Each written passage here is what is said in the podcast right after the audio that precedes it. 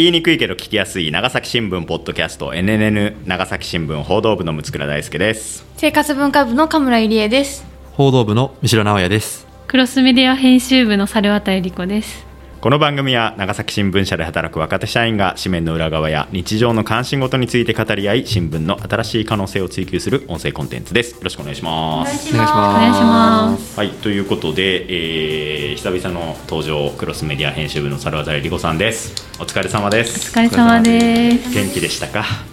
元気です。いつも元気です。も元気なのかそう。相変わらずのこの調子ですけれどもね。あの、えー今日はですね NNN 配信3年目突入。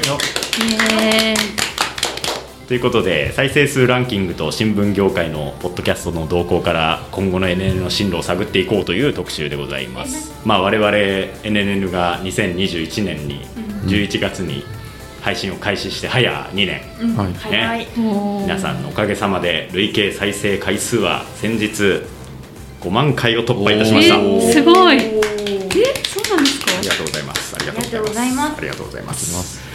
ということでね、まだまだあの我々頑張っていきましょうということで、あの NN の累計再生回数ランキングをちょっと作ってきましたんで、そこからあのまあどういうエピソードがね人気なのかも探りつつ、あとねあのこの2年間で新聞社ポッドキャストがもう百花繚乱ですから。そうそうそうね、こんなことになるとは思ってなかったよ本当になのでそこら辺もちょっと紹介しながら、まあ、今後の我々の進路を探るのか探らないのか。探探らない？このまま このまま独自路線で行くのかどうかっていうのもね考えていこうかなと思ってるんですけれどもじゃあ早速なんですけどトップ10を発表したいんですけどその前にですね、えー再生回数第1位はあ1位言っちゃうんです。1位はですねあの朝日新聞ポッドキャストの神田大輔さんのゲスト会なんです。よああそれは。もうね。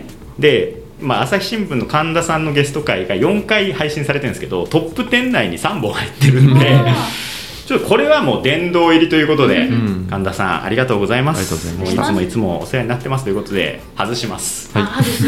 神田さんの出演会を外した中から、えートップ10を作成してきましたのでじゃあ10位からいきます。はい。第10位。第82回「ああ懐かしの東園義軍。記者のふるさと死者死局生活を語る。意外に入っておる。うん。第9位、えー第100回「今更けどなんで長崎新聞の記者になったの?」第8位。89回。NR6 月号。Z 世代の社会人ってどんな感じ？これは超プロの加納さんがゲスト出演してくれた回です。えー第7位、えー第76回12年ぶりの交代劇長崎県知事選を振り返る。これ猿渡記者が一緒にねあの、うん。ゲスト出演してくれた回です。はい、えー第6位話題の映画「新ウルトラマン」どうでしたか？特に皆さんコメントなく、これが現状。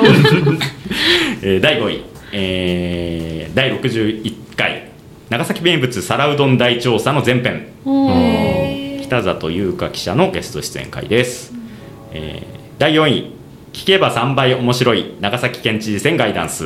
あとここまで4位まで振り返っていきましたけれども。なんかこう、うん。せ政治選挙うん。の硬い話でもまあ結構10トップ10にランクインするんだな。食い込むの2つーかな？ももう少しでもそういう政治とか選挙系が来るかなって思ってました。おお、ね、県知事選を振り返る会が7位で、ん。えー知事選の前にやった3倍面白い知事選ガイダンスこれが4位うん。だったんで、まあ、知事選の関心が結構高かったのかなと、まあ、今回あの知事選ね、あの交代もあったりしたので、その辺も結構大きいのかなと思ったりしましたけどもね、うん、あとは皿うどん大調査とかあと NR をですね。あの今年の4月からあの猿渡さんも協力してくれながらあの、コラボしてるんですけども。ありがとうございますまあ、その中では、えーこの社会人をゲストに招いた回がランクインしております。やったー。やったー。これはでも何が原因だったんでしょうね。そうそうそうそうそう、うん。いや私の分析ではですよ、で NR 正正直ですよ。NR のあのコラボ会は結構苦戦してるんですよ。全体的には再生数が。であのなんですけどこの回は、まあ、その超プロさんっていう会社の方が出演されたことであの会社の関係者の方が結構聞いてくれてるのかなっていうのと。その Z 世代の社会人ってどんな感じというこの Z 世代というタイトルについてるのがなんか結構こうヒットしやすいのかなって思ったりもしたんですけどなのであの、まあ、早速また明日あの我々あの NRNNN コラボ会の収録ありますけれどもあの今度また社会人の方久々にゲストにお招きしますし、今回はもう Z 世代をちゃんとタイトルにつけて、あのそれは対策していこうかなって思いましたけどもね。でも加納さんも面白かったですよね。そうそうそうそう、うん。ちょっとめっちゃ走りまくってましたよね。今までにない感じの体育超ガチ体育会系のねあのーいやちょっと休みの日も走ってますねみたいな感じ。の基本ずっと走ってて。1週間。でも非常にあの竹を割ったような性格のねあの非常に気持ちのいい方でしたけれどもね、じゃあトップ3いきますよはい。た第3位、えー第57回衆院選感想戦。投票って行きました？投開票日の街の若者に聞いてみた。ゲストは小瀬さゆり記者です。第2位東京オリパラ競争局1地方指揮者はどう見てた？ゲストは運動部石田圭介記者です。面白かった。というわけで第1位いきますよ。もう行っちゃうんです？いっちゃっていいですか？はい。あちょっと予想タイムする？えー、そんな出てこないで。予想タイム。今までのこう傾向を見てみてさ。えやっぱり高校野球おおなるほど。選挙系と、まあ、スポーツ系が結構こう来てるなという感じですけど、あースポーツ系かな。高校野球ね石田さん、ん。ということは石田さんがワンツーフィニッシュ。いやそれよりも忘れてた。を釈迦あ釈迦なるほど。釈迦だ釈迦だ。じゃあいいかな？ない？三代君は。選挙他どえっと何の会があったっけな？選挙は今まで衆院選と県知事選と参院選とやっておりますけれども。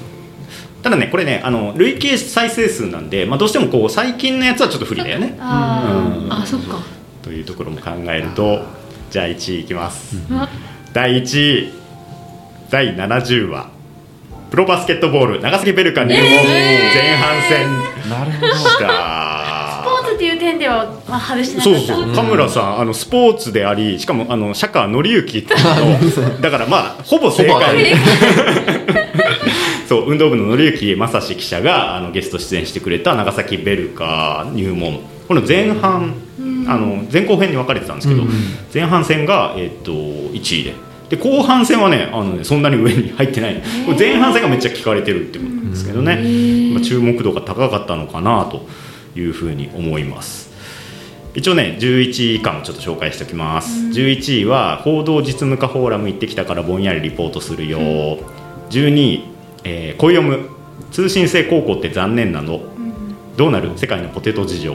家事と AI この回です。ね えー、13位。第99回。安倍元首相銃撃長崎から考える政治と暴力、えー、14位も声読む。Z 世代特集。勃発。AI 進化論争。重い成立に悩み。お兄ちゃんは不公平。ね。あこの回でございます。盛り上がったねこれもね、で15位は、えー第80話、えー SDGs アット長崎新聞。そもそも私たちは持続可能なのか。SDGs の東村君が出てくれた回の後編ですね、えーで16位が長崎県知事選ガイダンスの今さら聞けない県政課題をおさらい「いさかんと IR 編」ですね。で17位が言いにくいけど残したい私たちの国葬の感想。これね結構再生されてます。これまだ最近だからこれ17位だから結構こうグイグイ来てるって感じ。で18位が「バック・トゥ・ザ・ペーパー新聞はタイムマシーン」1989年1月編。平成はこうして始まった、ああえー19位とんかつ浜かつ原理主義あ浜数もう少し伸びてもよかったで20位が魅惑の死者支局グルメということになっております。グルメも結構入ってる。そうですね、ということであのスポーツ系と、あのなんていうかなあの政治系がやっぱ結構ん。皆さん関心持って聞いていらっしゃるのかなと思いつつ、ここでなんですかね7位まで検討しあ7位じゃない、えっと6位まで検討している「新ウルトラマンどうでしたか?」っていう 異彩を放ちまくってる感じしますけれどもあのまあこうなんかねいろいろもうみんな何でもいいんだなと思いましたから あの自由にやっていこうかなって思いましたけれどもね。そうですなんかこう印象に残ったのはありますか？皆さん。ポテト。これちなみになんか再生回数とかって聞けるんですか？言っていいんですか？あえっとねちでょっとねあの用意してくるの忘れました。あベベルカだとどれくらいえっとねあの大体でも。朝日新聞ポッドキャストのあの神田さんのその回が、はい。えっとまあ、大体1000回ぐらい聞かれてたんですけど、ベルカはそれに結構迫る勢いでだったと思います。んあのなん。でかなりあの2位以下からしても結構スコアが離れてたような印象でかなり聞かれてるなと思いました。この頃はあの YouTube の方にもねアップしてたんですけど YouTube の方でもベルカはかなり聞かれてたんでやっぱね県民の関心の高さをね感じましたけれどもね。うん。しかもすごいやっぱ勢いがあった頃ですよね。そうだね。なんかこう結構勝ちまくってみたいな、そうそうそうそう。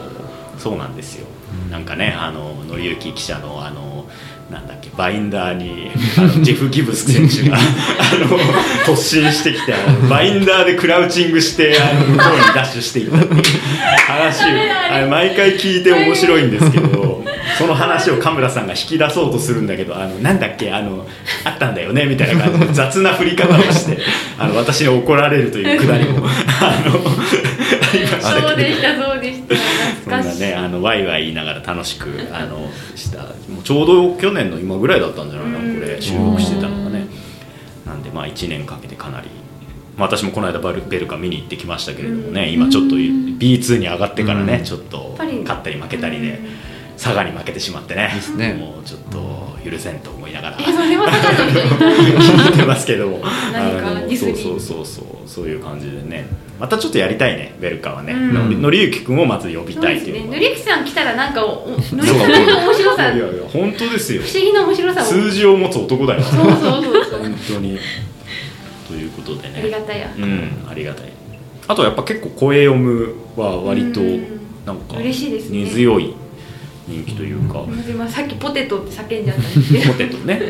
ポテトが少なくなってますみたいな話でなんか。もうダメだ。あのいろいろね面白い話が。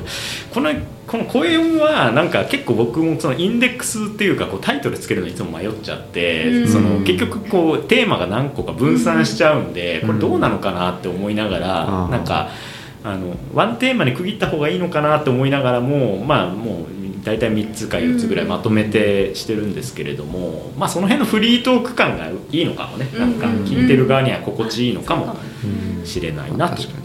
あんまり考えずに聞けるような感じそうそうが多いかもそうそうしれないですね。そうなんですよ、小難しいこと考えたくないんですかね、うん。まあそうやって聞くものもあるだろそううけど、ね。うん。3本あ三本あっても一つはちょっと社会派っぽいやつでもうん。もう一つはすごい、まあ、なんだろう面白系とかね、うん、ただ聞くだけみたいなやつもあるし、うんその辺三代さんがしっかりあ。あのバランスよくセレクトしてもらってるんで。あんま重くなりすぎないようにしてうんそうそうそう。軽やかな味わいのものそうそう軽やを交えつつ。そうそうそう。このえーこのね会話ね確かにね面白かったんですよ。このポテトの話と家事と AI の話と。その通信制って残念なのっていうのもこうなんかその高校生の切実な話とかも面白かったし。これ難しいなタイトルの妙もありますよね。あそうですかね。あらあらすいませんね。なんかねちょっとタイトル結構こだわってるんですようん。本当に。ということでやっぱ Z 世代って入った14うんそうだね。位の方ですよね、うん確かにこういう確かに。方そうそうそう Z 世代っていうと Z 世代を今後乱発していこう。かいや乱発したらもうほら価値が薄まっちゃうから。もうむしろ Z 世代のための NNN みたいな。いやいやいやそうそうそうそうですよ。いやでも Z 世代っていうよりもだいぶ上の世代の方が聞いてくださってますよね、それはちょっと思う、うんあのーまあ、新聞の読者からするとかなり若い方が多いんですけども、まあ、ボリュームゾーンはやっぱり30代40代。の方が多いですね、でもいますよ。10代20ああ代います嬉し嬉しいで言うとしたあの前高校生からねあのメッセージいただいたこともあったし、ね嬉しかったですよね、まあ、みんな嬉しいけど。そうそうそう。そういった形でねあのいろんな方に聞いてもらっててこれからもちょっと頑張っていきたいなと思った次第です。うん。はい、ということであの新聞ポッドキャスト百花繚乱ですっていう話をさっきしたんですけれども、我々が始めたのが2年前なんですけれどもそれではちょっと考えられなかった数のね新聞社ポッドキャストが、あの勃発しておりますので。ちちょっと昨年もいろいろ紹介したんですけど今年もねちょっと新しいものからちょっとか最近聞いて面白かったものをちょっと中心に紹介していこうかなと思うんですけど、まずねあの今年のあの去年から変わったことっていうのは、朝日新聞に続いて毎日新聞読売新聞っていうその超前読みですね、の全国紙がポッドキャストにもう3社揃って参入してる点、うん。で、えーっとさらに特筆すべきがその朝日新聞さんでこの間ポッドキャストミーティングっていうのをねあのされてイベントされてたんですけど、まあ、そういったものの交流をきっかけにその、まあ、毎日さんと朝日さんとか読売さんと朝日さんがちょっとこうキャッチボールしてるみたいな感じのこれかなり考えられなかった展開というか。こともあったりしてるんでちょっとポッドキャストというメディアがまたちょっと新しいこう新聞のこうやり取りを生むプラットフォームになってるのが面白いなと私は思ってるんですけれどもちなみにその私の偏見ですけど、朝日読売毎日のそれぞれの記者のイメージあります？なんか、うんうん。うんあります、私のイメージ朝日インテリ。うん。ね。まあ、話してて一番面白いみたいな。で毎日一番真面目。現場でまあちょっと勉強になること多い。読売仕事も遊びもできる。飲み会で仲良くなれる。そんな私のイメージですよ。なんですけど あのなんですけどあのポッドキャストだとやっぱそういうイメージとまたちょっと違ったこう記者さんのこう姿が見れるのがすごくいいなと思ってるんですけれども。まあ、これ何の根拠もないですからね。完全な偏偏見ですから。えなんかあります？そういうそれぞれ超前読みの記者へのイメージみたいな、えーまあ、神村さん今文化部だけどそう。その佐世保にいた頃とかやっぱ一緒に取材。そうですね佐世保に行った頃。でも佐世保に行った頃って逆に佐世保って一人ぐらいしかそのあーそれぞれね県外のあの新聞さんっていないのでもうその人になっちゃうんです。割と朝日はベテランこの人とか。だもんね。あそうなんです。支局にいる人はね。支社支局にいるのはベテラン勢なのでちょっとそのあの査定するには素材が足りない。材料が足りない。そう。あー三代さんどうですか？そうですね。まあ朝日さんはまあなんかまあイン僕の中で朝日さんが今インテリとか、まあ、うん。ちょっとまあ真面目な感じはあるかなっていう、で、えっと、毎日さんはなんかこう現場重視みたいなあそう。かうん。そういうこうちょっとこう感じ。うん。プラスなんかあのちょっと時々なんかすごいなんていうの飛び出た人がいるみたいなイメージですね。あと、まあ、読売さんはまあなんかこうなんだろう体育会系みたいな結構だからこうろう遅くまで現場にいるみたいな。なんかなんかちょっとそういうイメージ。ゴリゴリしてる。どそうなんですね。まあいろいろなイメージ。これもう勝手なイメージ。見知ら調べ。これも完全な偏見ですから。そう。まあなんか出会った人がちょっとそういう人だったりしたらまあそれが勝手に入り込んだりもす。るかもしれない。ですまあ我々の勝手な地方紙から見た勝手なイメージなんでそれはちょっと気を悪くされないようにしてほしいんですけども でえっとちょっとねいくつか面白かった回を紹介しようかなと思うんですけどまず朝日新聞はちょっとどうしても、まあ、いつもメディアトークを中心に聞いちゃうんですけど最近ですねあの東京新聞の望月磯子記者があのゲストで出るという回があってあの神田さん大輔さんと望月磯子さんって入社年が同じ同期らしいんですよ。で、まあ、語り合ってるんですけどそのまずそう神田さんと望月さんっていうカードがさカードがなんかもう世紀の決戦みたいな感じゴジラ対キングギドラみたいななんかあのバットマン対スーパーマンみたいな感じで。Spotify でねそのカバー画像みたいなのをね上げてらしたんですけど、はい。あのそれでもその神田さんと望月さんがもうちょっともうこういうこう こういう完全にそのファイティングポーズを取っているっていう。もうかこれゴジラ対キングコングの図やんみたいなちょっと神田さんの髪型もね変わっちゃってちょっとそんな感じですよね。そうそうそう。僕がこの間お会いした時はアフロヘアでしたけど、うん。またちょっとねあのすっきりした、んちょっと逆立った感じで。怪獣感出てる。ねあののがちょっと面白いんですけどやっぱさすがねお二人ともなんか話がお上手でうん。あのこれは結構あの本当にあの新聞記者以外でもおすすめです。普通に面白い。っていうのとあとねこれもメディアトークなんですけどもこれちょっとねカムラさんにぜひ聞いていただきたいんですけど、はい。あの美術記者の仕事っていうのが全3回あったんですよ。で朝日新聞の美術担当記者をされてて今は別の部署らしいんですけど大野匠さんっていう記者さんがゲストされてて、えー MC は音声チームの飯沼正人さんでこのお二人同期らしいんですけど、へ2人とも20代ぐらいなのかな？結構若くてその2人のこう久々だねみたいな感じの空気感もすごいよいいのと大野さんのねなんかこう美術記者としてのなんか向き合い方とか取材のエピソードとかがすごく勉強になるのとなんか美術界でも今こうジェンダーフリーの波が結構来てて、まあ、それに対してのこう感想とかをいろいろ話されたりしててすごい勉強になったのと、なんかねこの大野さんのこう誠実なお人柄といいますかなんかこう淡々と喋っていく感じにもすごく好感を持ってたのでこれちょっとおすすめです。はい、させていただきます。で毎日新聞のポッドキャストは「今夜ブルーポストで」っていうタイトルになってるんです。であの毎日新聞という言葉が入ってなかったんで僕全然気づかなかったんですよ最初。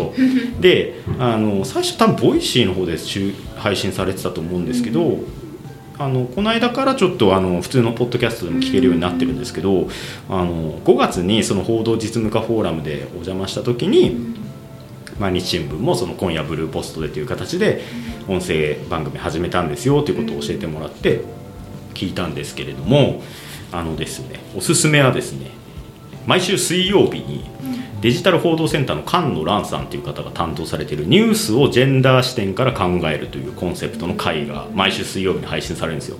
これがすごい勉強になってでその菅野さんという方報道実務家フォーラムの時に、まあ、私と神田大輔さんと Voicy の尾形社長があの鼎談した時にコーディネーターとして入っていただいたんですけど。ちょっと菅野さんこんなにいろいろ喋れるようにやったらもっと喋っとけばよかったって本当に思いました。あのなんていうかね意外といないんですよねこの女性のこの、まあ、ミレニアル世代から Z 世代ぐらいのその新聞記者さんでなんかそういうジェンダー的な視点を語る方って分かんないですけど私の中ではあんまりまだ新聞記者ポッドキャストの中では意外といないなと思ってて、でその菅野さんすごい語りがうまいのと、なんか視点がね知的なのですごいこれ良かった。こういう番組ちょっと聞きたかったな新聞記者ポッドキャストでってちょっと思ってたところがすごいこの人はちょっと人気出るんじゃないですか。人気出るんじゃないですか？ってなんだよって感じそうですね。何目線ですかっていう感じだけれど。この方はなかなか素晴らしいと思いますけど、まあ、あのテーマとかは、まあ、最近だと男性育休の話とか、あと健康診断でその女女の子がその服を脱ぐのはちょっと嫌だなみたいな話がちょっとねあのあったりしてたりとかそのそれについて取り上げたりとか。あと文芸の担当記者さんとこうフェミニズム視点の本を紹介したりとか、まあ、それどれもすごい面白くてこれは多分ブルーポストの中ではかなりのキラーコンテンツなんじゃないんでしょうか、菅野さんどうなんですか？みたいな でも菅野さんは本当にあのすごいあのお会いして話した感じですごい知的で素敵な方だったんでもっとちゃんと喋っておけばよかったないっぱい喋っておけばよかったなって思いました、はい、またなんかお会いする機会あればいろいろ喋りたいなと思いました。おすすめです。で読売新聞。新聞記者ここだけの話。これもねあの記者を招いて取材の裏話を語るっていう内容なんですけど、えー最初の配信が6月だったんですけど、最初がねあの将棋担当記者うん。とそのカメラマンが藤井聡太竜王の凄さを語るっていう回渋くない？1回目からそ1れは回目でこれ渋いなと思ったんですけどその竜王戦って読売新聞の主催なんですよ。で僕も全然気づかなかったんですけど他の新聞は藤井さんのことを藤井五冠って書いてあるんですよ、タイトル 5, 5個あまさか？取ってるから、ん。でも読売新聞は藤井竜王藤井聡太竜王って書いてあるらしいの、そう言われるとみたいな。裏裏話がちょっと面白いなっていうのと、あのやっぱこのカメラマンさんその岸さんの写真を撮るときにやっぱりこう集中力がやっぱすごいから、もう膝のポキッと音も鳴らないようにやってたりカメラも最近のそのミラーレスを使って、なるべく音が鳴らないように気を使ってますっていう話とか。あと最近その将棋ってさその将棋飯みたいなこううん。岸さん食べてるご飯とか注目されるじゃない。でそれもマスコミ用にこれ撮っていいですよ今日はこれですよみたいななんか用意されてるんですって。で撮った後に2人でバクバク食べちゃったんだって、美味しいねっつって、そしたら別のメディアさんがこう連れてこられてあれ？ない？みたいな話になって。話とかちゃ面白かったしあともうなんかね他だとね若い世代に昭和歌謡が流行ってるらしいとか、あの手塚治虫さんの未発表原稿が見つかったっていうスプスクープがね、読売に載ってたんですけどそれを書いた記者さんとか、ちょっと私どうしてもカルチャー系を中心に聞いちゃうんですけど、最近だとウクライナのこと現地レポートの話とかもあの配信されていました。で最近面白かったのがその Z 世代で短歌が流行ってますっていう話がこう出ててその読売新聞に女性向けのウェブメディア大手小町っていうのがあるそうなんですけど、それの編集部の女性2人がいろいろ報告してくれてるんですけどこの女性2人がねなんかねまずいいんですよなんか。あのちょっと本筋とあんまり関係ないんですけどサラダ記念日の話なんですよね、短歌でね。でそのサラダ記念日って最近あの朝ドラの「カムカムエヴリバディ」でサラダ記念日が登場しましたって言って話題になってるって話になるんですけどあのこの登場しているその女性編集者2人と MC 役の男の記者さんがなんかみんなちょっと「カムカムエヴリバディ」のその解像度がこう結構なんていうのあんまりこうない感じで「カムカムエヴリなんだっけカムカムエブリデーか」みたいな感じでまずまず間違ってるんですよ「カムカムエブリデーね」みたいなの言ったらあのあ間違ってんなと思って聞いてたらその MC の担当の男性の方がカムカムエブリで何ですかそれみたいな感じで。でなんか「あほら朝ドラだよ。あーあーあー」みたいな「沖縄のやつの前のやつね」みたいな感じで。めちゃめちゃゆめ新聞記者とは思えない緩いトークが繰り広げられてる。これがなんかそのポッドキャストのなんか面白さというか、もうすぐ爆笑しちゃって、なあのごごめんなさいこれあのお気を悪くしないでほしいんですけど本当すごい好感度を増しちゃってそれですごい好きになっちゃったんですよこの人たちのことを。なんかすごい不思議だな。これ新聞だったらめっちゃ怒られるとこなんですけど、なんかすごいいいなこういう緩い会感じの会話もって思ってポッドキャスト不思議だなと思いました。あの何度も言いますけどこれ内容はちゃんとしてますんで あのここの部分があのちょっとそういう感じで面白かったなっていうんですけど内容はすごい面白いんであの目くじら立てないこう空気感みたいなのがやっぱポッドキャストのいいところだなと思ったりしたんですけど。であと地方紙さんもねいくつかあるんですけれども、えー上毛新聞。群馬県の新聞で馬が舞うころですね。これ配信前に私にちょっと相談いただいたりしてたんで配信決定しておめでとうございますみたいな話しててで最初なんか社長が登場してきて喋っててすごいびっくりしたんですけど すごい展開。そうそうそうそう。でゲスト出演が多いんで、まあ、割と新聞ポッドキャストを聞いてるというよりなんかローカルのなんか普通のなんか情報番組を聞いてるような感覚ですごくよくできてるんですけれどもその時はね特に面白かったのが上毛新聞といえばあクライマーズハイ。そうクライマーズハイ御巣鷹山ジャンボのあの周年担当記者がやっぱり大体若手の撮記者が任せられると。だからこっちで言うと長崎大水害とか、まあ、伊藤一長市長の銃殺事件とかそういうのを、まあ、若手が任されるように御巣鷹山ジャンボの周年担当記者の若手の方が、まあ、女性の方だったんですけれどもあの担当記者として来たというもので、まあ、あの御巣鷹山ジャンボがその上毛新聞の中でどういう位置づけになってるのかとかその例えばそのクライマーズハイで描かれるその記者の人たちとかまだ全然現役でいて、うん。そういう記者さんととのやり取りの話とかそういう話もすごい面白かったのとただねもう話が進むとやっぱりこうなんていうかこうメディア論的なその僕らのその原爆の取材とか遺族取材とかと共通するような、その取材ってそもそも何なんだろうとかそうこういう凄惨な事件とか事故を取材することってどういうところに気をつければいいんだろうみたいな話にやっぱこうなってきてそんな中で地元紙ってどういう役割を果たせるんだろうみたいな話になっていくのが結構なんか題材は違うけどやっぱり同じようなことで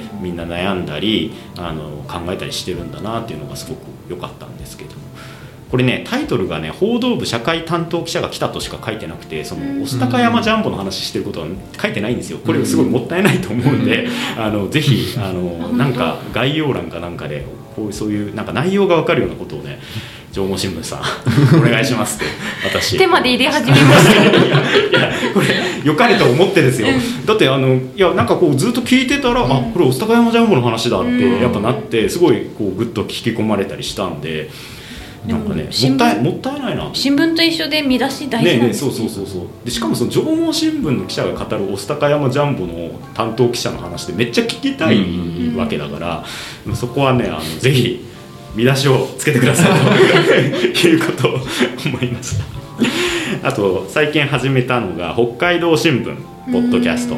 これは面白いですよ。これ10月に始まって今8本配信されてるんですけど今のところ食べ物の話しかしてないんです。なんかほっとしましたそういうの聞くと。本当に。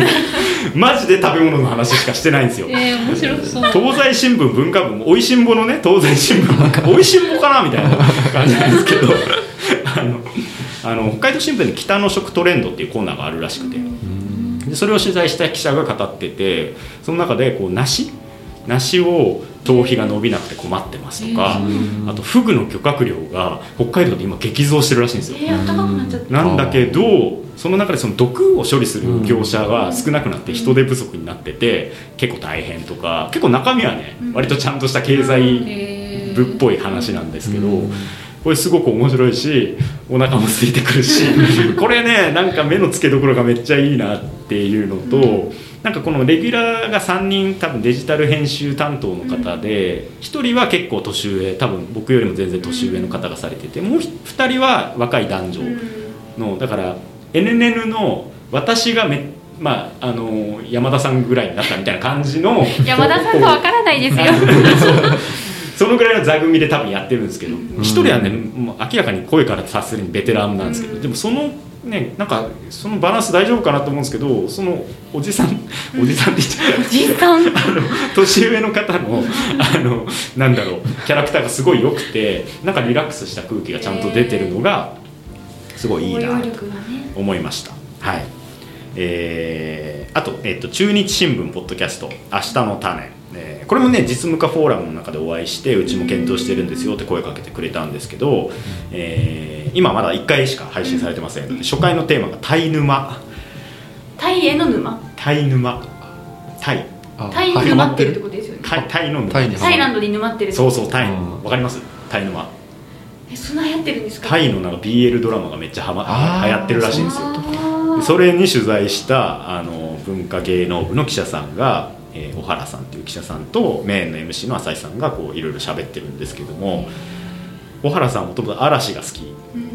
男性ですよ。男性の記者で嵐が好きだったんだけど嵐が活動を休止することになって、このままじゃ嵐に取材できないってなって移動希望を出して文化芸能部に行ったっていう方らしいんですけどあのその人がその最近タイが、タイのなんかその BL ドラマが流行ってるらしいということでタイの BL ドラマとかそれにハマる方々の、まあ、現状みたいなものを取材している内容をお話ししてもらってます。これも1回目にした攻めた内容だなと思って結構面白かったです。まあ他にもね山陽新聞ポッドキャスト加古聡の世界展っていうのを岡山でやってるらしいんですけど、まあ、それの話とか結構面白かったのと東京新聞の新聞記者ラジオで、スタンドアップスチューデンツっていうその若い人向けの電子版の学割キャンペーンサイトがあるらしいんですけど、それについてこう話してるのはなんか我々の新聞ってものがありましてっていうあのく あの自然消滅してるあの若者向けあの企画がありましたけどそれにちょっと似たようなコンセプトですごい面白いなというのとか、まあ、そういう話とかもあったりしました。っていう感じでざっと今の新聞社ポッドキャストの動向を喋ってみましたけれども、皆さん今後の NNN はどうしたらいいと思いますか？そうですね。じゃあ猿渡さんからお願いします。オ猿ブザーバさーとして。んオブザーバーとして。どうしたらいい？えそのままでよくないですか？そのままでいい。あのあれだよね。その NNN はさその新聞社ポッドキャスト業界の異端を走り続けてるけど、あのフォロワーでねーっていう。何がダメなんですかね。異端って言ってくださるのにどうして？異端だから？異端だから支持されない？みんなそのなんなんかまあやっぱ誰もボールペンの話とかおやつの話をしてくれないっていうこの寂しさ。ねなんかちょっとぐらい真似されファミレスのたいですよ話とかしないの？そうそうそう。ね各地域ありますよね。ちょっと親近親近感が個人的に湧いてるのはやっぱこの北海道新聞ですよね、北海道新聞結構振り切ってるな。と思ってうん。いやこれ参考になるんですよ。すごい面白いんですけどあの話はすごい面白いんですけどこの飯の話ばっかりしてるのがすごいいいな 中日新聞もちょっと楽しみですね。なんかどんな感じになるのか。まだなんですか？そうまだこの時点でそのタイ沼しか配信されてないんで。あ1回目がタイ沼ということはさまあまあ。今後はちょっと攻めたものがあって。あなんかそういうなんか宣戦布告みたいに感じますよね。宣戦布告じゃないですよ。あ失礼しました。宣戦布告じゃない。えっと宣言。うんそうそうそう。やっぱこううちはちょっと変わったのいきますよみたいなね。うんあのーメイン MC の浅井さん女性の方なんですけどこう実務家フォーラムでお会いした後なんかメールもいただいてうちもやることになりましたみたいな報告いただいたりいろいろ相談してもらったりしたんですけれども結構丁寧に編集をされてるなという感じの印象を聞いて受けました。これかなり聞きやすいんでタイ沼興味ある人は興味ない人もぜひ聞いてみて。俺私もちょっとタイの BL ドラマ見てみたいなと思いましたもんクラスはやっぱ BL とゆかりがねゆかりがね。いやゆかりがねあるっていうとなんかちょっと説明に時間がかかっちゃうんで あのはしょりますけれどもね、あのそうそうそうゆかりがね。ゆかりが深いから、うん。まあそのまあおいおいそのおいおいやそれは。は いどうですか三代さんは、うん。いや今後の NNN ですよね。うんやっぱりこうこれだけ今日も六倉さんに喋らせといてあれなんですけど、やっぱりこう六倉さんの負担軽減を持続可能性をやっぱ探らないといけない。っていうなるほど、うん、っていうのがやっぱり思っていてですね、確かにね、うん。なんかあの朝日新聞だと全部神田さんが喋ってるわけじゃないですもんね、うん、そうなんですよ、最近だとその飯沼正人さんっていう。真田亮さんって我々があの喋った時に一緒にいらした方は別のところに多分行かれてて、うんでその後飯沼さんという新しい方が入られてその方も結構若お若いんですけれどもなんかそういう方のそういうのも欲しいね。そうなんですよ。なんかね。だからこうねあのここにはまあこう同期ペアがやっぱりいるっていう同期ペアがいる。ところでこう同期で何かおみたいな。同期の桜で。同期の桜で。す いやなんかこう 同期が、うんあのまあ、2人まずこうメインパーソナリティにおう2人でなってでまあ同期あるあるとかみたいなその同期をテーマにしたなんかいろいろ喋ってもいいし、なるほど。まあ、社内にはいっぱい同期がいるからそうですね。同期 VS 同期みたいうな。そそう。同期を招いていくみたいなでなんかそこでまたこう同期の何かこう生まれる生まれる何かが生まれてくるんじゃないか。なるほどすなるほど。ぐできるよ。私たちと東村さん。いやいやいやまたすぐ息子さん結局私出演してるじゃないですか。そこはだから猿渡さんと猿渡さんだってね。今誰がいるえーっと野崎くんか。ああそうですね。野崎さんとか太田さんとかあのリコちゃんの世代はですねちょっとこうあのいろんな異年齢の新卒の人ばっかりじゃない方がいろんな方がね。あのそうね。年齢が。あのだか中東とからも含めて。同期としてしゃべざっくばらんにしゃべれるみたいな同期はあんまりいないの今も。いやみんな喋れますよ。おそうなの？うん。みんなおということらしいんで、うんあのじゃあ同期コンビで。誰か選ばないといけないですね。みんな意味深発言なんかちょっとこう20代ぐらいの人がパーソナリティの番組もあっていいかなと思ったりしますけどね。まだなんかみんな自分のことで精一杯であれなのかなって思ったり。日々のねうん。お仕事が忙しい必ずしも人が潤沢にいる企業ではそうですよないねですし、うん。20代かやっぱ皆さんちゃんと仕事としてねこのポッドキャストはされてますけどそううちはもう完全な非公式といいますか放課後に集まってア部活。部活としてやってる感じ。で同好会。